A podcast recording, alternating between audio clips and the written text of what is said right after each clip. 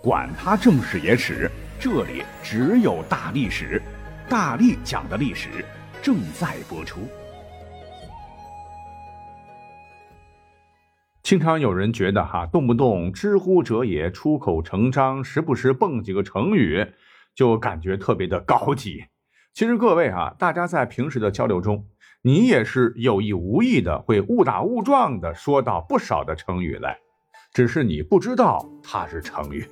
所以本期呢，我们就随便扒几个令人喷饭的成语，各位来感受一下。那第一个要讲的，说实话，把我直接都震惊了。呃，很久没有看央视了哈，我偶然间在上个月看了一期他们做的什么挑战不可能。这个撒贝宁在节目中被问到“喝西北风”是不是成语，他十分有信心地说：“喝西北风要是成语，我把手卡吃掉。”结果呢？那撒贝宁后来有没有吃手卡，我不知道。反正我当时的心情是被无情碾压了。这喝西北风怎么可能是成语呢？你想，我作为一个西北来的汉子，喝了几十年西北风，它怎么可能是成语呢？结果一查，那那的竟然还真是，我真白瞎了我。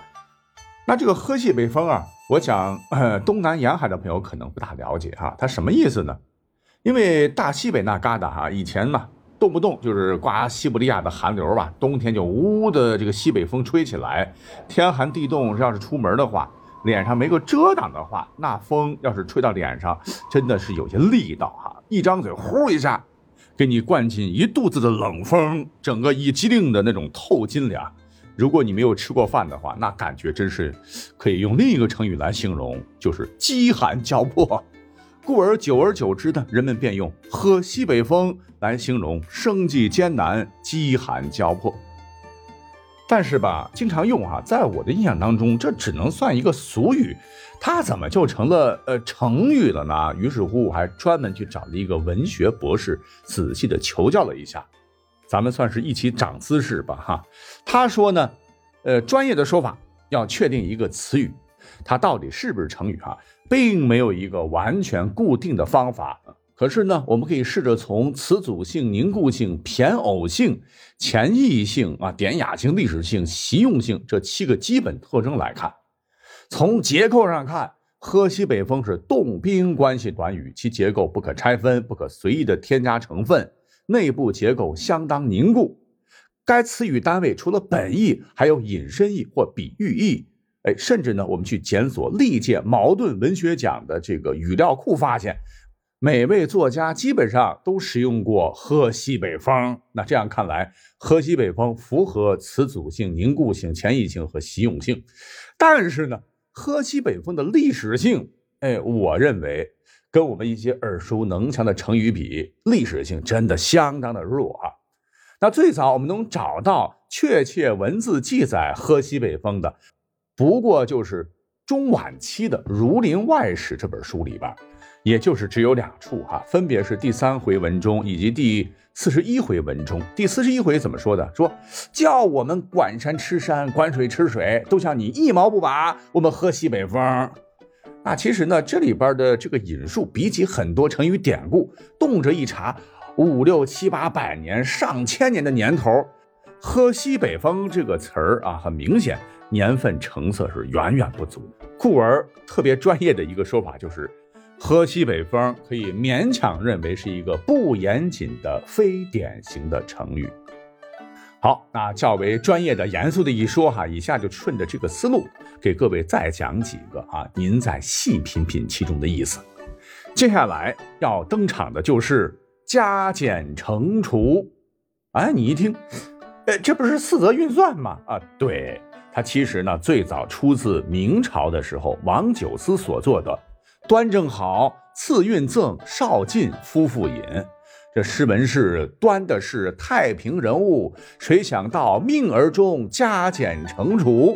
哎，这里边的加减乘除可不是简简单单的算术四则运算，它是引申出来古人认为的一种天道循环、报应不爽之意。那此后呢？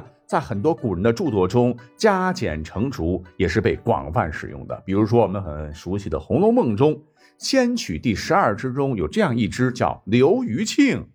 刘余庆，刘余庆，呼吁恩人，幸娘亲，幸娘亲，积德因公，劝人生济困扶贫，休似俺那爱银钱、忘骨肉的狠救奸凶。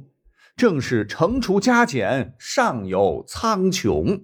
那这首曲子是预示了金陵十二钗之巧姐最终的命运归宿。这里边惩除加减，上有苍穹，就是古人的一种宿命论，就是认为人的命天注定，无论你是做的什么恶事善事，老天爷可都知道哈，终究逃不脱因果循环。哎，接下来我们再来几个哈，你像阿猫阿狗、卿卿我我这两个，我要不讲的话，你肯定打死也不认为他们是成语吧？这个阿猫阿狗呢，它不是真的只是小猫小狗。旧时候呢，人们特别喜欢给小孩起这些 歪瓜裂枣的名字，说这样好养吧，就引申为任何轻贱的、不值得重视的人或著作。哈，那阿猫阿狗是出自鲁迅的《我的第一个师傅》，而相比较卿卿我我，这个年头就久了，出自于南朝宋的刘一庆所著的《世说新语》。哎，这里边是一个非常有趣的历史故事啊。说魏晋时，竹林七贤有一位唤作王戎，才华出众，在朝为官很有见地，曾准确预言过钟会叛乱的失败。但是所谓人无完人呢，他有个老毛病，这就是特别抠门啊！明明他不缺钱，却吝啬的要死。说王戎有一个侄子结婚，作为伯父，怎么也得表示表示。结果呢，他是冥思苦想了好一阵儿，被老婆一番劝解，才勉勉强强拿出自个儿曾经穿过的单衣送给侄子。结果呢，都送出去了。这个王戎在家里边踱了好半天的步，一跺脚，呃，又舔着脸给要回来了，觉得送的东西太贵了，自个儿舍不得。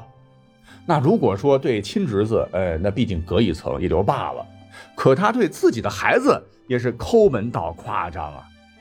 他有个女儿啊，嫁给了裴家的公子，对方门第高，但是家道中落，没钱办盛大婚礼，呃，便从有钱的王荣这里暂且借了几万贯。这个老婆也是反反复复做工作，王荣是咬牙切齿的，还是借了。可是从此之后，只要女儿一回到娘家，当爹的脸立马拉成了鞋拔子，颜色呢跟猪肝一样，哈，反正特别难看吧。鼻子不是鼻子，眼不是眼，亲生女儿没办法，就赶紧砸锅卖铁把老爹的钱给还上了。王戎这才和颜悦色的对女儿好了起来。那么他们家呢，曾经还摘过一种李树吧，果实很甜很多。那为了防止别人得到这种李树种子。他竟然让下人卖果的时候呢，把每一个李子都攥破，取出核再卖。这被他媳妇儿一顿数落，才最终作罢吧。可见王戎吝啬的程度，绝对是历史上所罕见。可是呢，通过这几个故事，你也听出来了，他虽然有毛病，但他老婆能够管住他。这在大男子主义盛行的古代，哈，能听老婆话的人 是极其稀有的。呃，就是因为夫妻关系好吧。他老婆常常用“亲”来称呼王戎，其实现代人是无所谓的啊，你爱叫你老公啥都行，老公、宝贝儿、孩子他爹、死鬼。而按照古代礼法，你这样不尊重老公，会被当作不守妇道啊，会被逐出家门的。那个时候，妇人呢，应当以“君”来称呼其夫，而“亲”乃是夫对妻的称呼。可是他老婆呢，老觉得老公迂腐啊，天天文绉绉的，斤斤计较，有点娘。呃，自个儿个性比较强势些啊，就不管王戎称夫，而是管他叫卿。这老这么叫，老这么叫的，这王戎心里面就很尴尬了哈，就有点 你老婆管你叫美人娘子的味道啊。他害怕被别人听到说三道四，这成何体统啊？有一天就嘟着嘴说：“哎呀，老婆，我求你了啊，以后你别这么叫我了，按照礼仪属于不敬啊。”可是他老婆呢，却笑笑的说道。亲亲爱亲，是以亲亲。我不亲亲，谁当亲亲？就是说我爱你呀，才叫你亲亲。你不让我亲亲，那你想让哪个狐狸精亲亲？呃，这听起来好有道理的说哈。王戎没有办法，只好听之任之。就此，卿卿我我这个成语便流传下来。算一算，已经有几千年的历史了。那下面呢，我们再讲几个冷门的哈。你看，马上就要入冬了嘛，哈，有个成语唤作“冬日可爱”。冬日就是冬天的日子，可爱就是我们现在所理解的那个嗯卡哇伊的那个可爱。你乍一听，一定以为这是现代人网造的吧？啊，大冬天穿的很卡哇伊的某妹纸，用来形容这个？呃，实际上哈，冬日可爱，意思就是像冬天的太阳，值得人们去喜爱。那这个成语出自于《左传》文公七年所载，历史相当的悠久。那这是个什么故事呢？就讲了春秋时候的晋国，在骊姬之乱之后，重耳被迫流亡，有位好朋友誓死追随，这便是赵崔。在外颠沛流离了十九年，重耳回国即位，这就是晋文公。因为功劳大嘛，赵崔和他的家族劳苦功高，在晋国逐渐权势也大了起来。那晋文公重耳死后呢，他的儿子晋襄公即位。同年，功勋卓著的元老赵崔也去世了，晋襄公便提拔了赵崔的儿子赵盾为中军帅，可以说是大权在握。那七年之后，晋襄公去世，当时太子夷高年幼，晋国大臣就商量啊啊，晋国屡次因为国君废立，导致血腥屠杀，就想立一位年长的人当君主。赵盾想迎立秦国的公子雍，而另一位大臣则支持公子乐。赵盾很强势啊，说公子乐母淫子辟啊，派人在皮地杀害了公子乐，这胆儿也够大的呀啊！因为害怕被诛杀嘛，国君当时要立的那个孩子就夷高嘛，他的这个老妈就不顾身份给赵盾下跪磕头啊，说抛开嫡子不立，反而到外面去找国君，那我这个孩子怎么办呢？啊，反正是一阵哭诉吧，搬出死去的晋襄公。赵盾最终妥协，背弃迎接的公子雍，就改立了原来的孩子即位，是为晋灵公。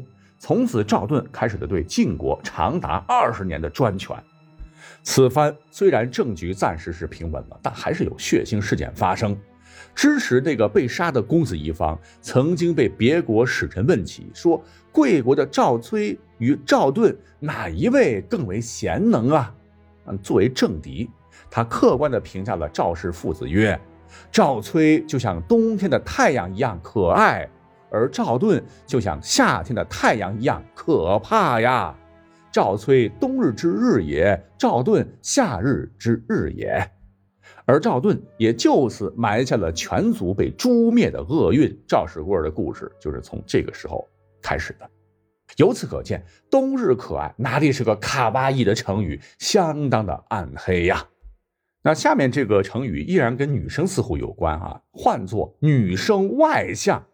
第一眼看啊，望文生义，就真有一种错觉，难不成还有“男生内向”这个成语吗？其实啊，这个成语跟性格一毛钱关系都没有，它是出自于东汉班固所述的《白虎通封公侯》一文。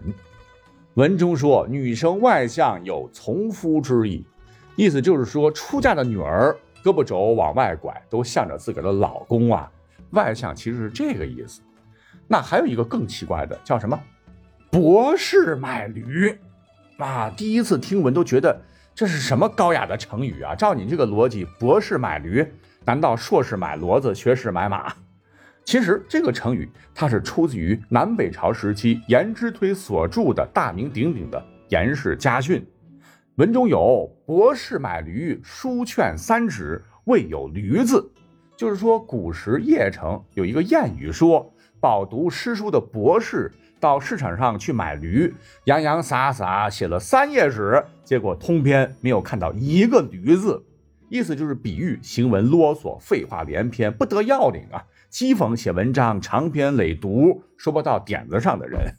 哎，这里边的博士就不是现在的学士啊。下面这个更好玩哈，这个成语唤作“惨绿少年”，凄惨的惨啊，绿色的绿，给人一种这个少年时就被戴绿帽了啊，真惨的这种错觉。实际上，他本指暗绿色衣服的少年，后来指风度翩翩、意气风发的青年才俊。至于我还准备了什么无常公子啦、药店飞龙、酒店猛狗、一龙一猪等等很多令人喷饭的成语，咱们节目今天真的放不下了，就放到我的新节目《历史未解之谜全记录》里边。再为各位一一道来吧。哎，刚才我说到这个“令人喷发”，其实它也是个成语。